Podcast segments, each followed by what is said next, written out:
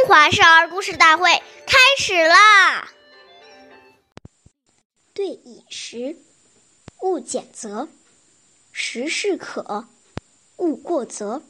对于食物，不要挑食，也不要偏食，偏食会营养不良。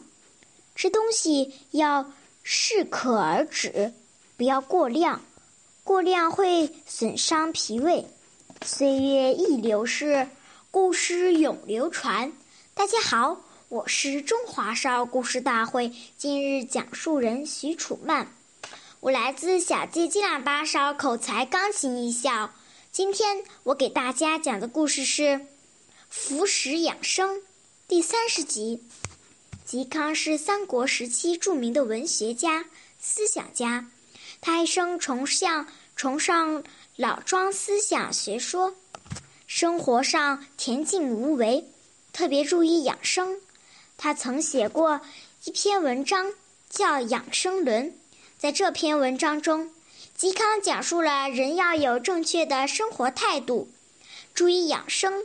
只有做到这些，才可以达到健康长寿的目的。他在书中还特别提到，在饮食上有节制，如果饮食不节。就会生百命。这些养生常识对我们今天的保健养生仍具有借鉴意意义。下面有请故事大会导师王老师为我们解析这段小故事，掌声有请。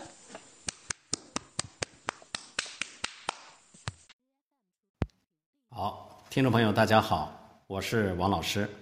我们把刚才这个故事给大家进行一个解读。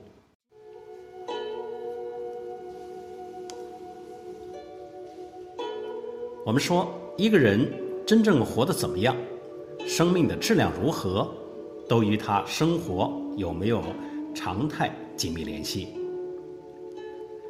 暴食暴饮、夜不睡、晨不起，这都是生活没有规律的表现。老子说：“圣人为夫，不为目。饮食是为了吃饱肚子，而不是为了满足口目。”当今社会的文明病，例如癌症、糖尿病等等，很多都是因为营养过剩与营养失衡所造成的。要注意那些过分加工。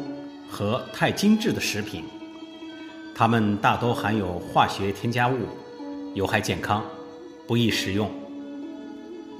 世界卫生组织公布的全球十大垃圾食品里头有油炸类食品、腌制类食品、加工类肉食品，包括肉干、肉松、香肠等，还有饼干类食品，不含低温。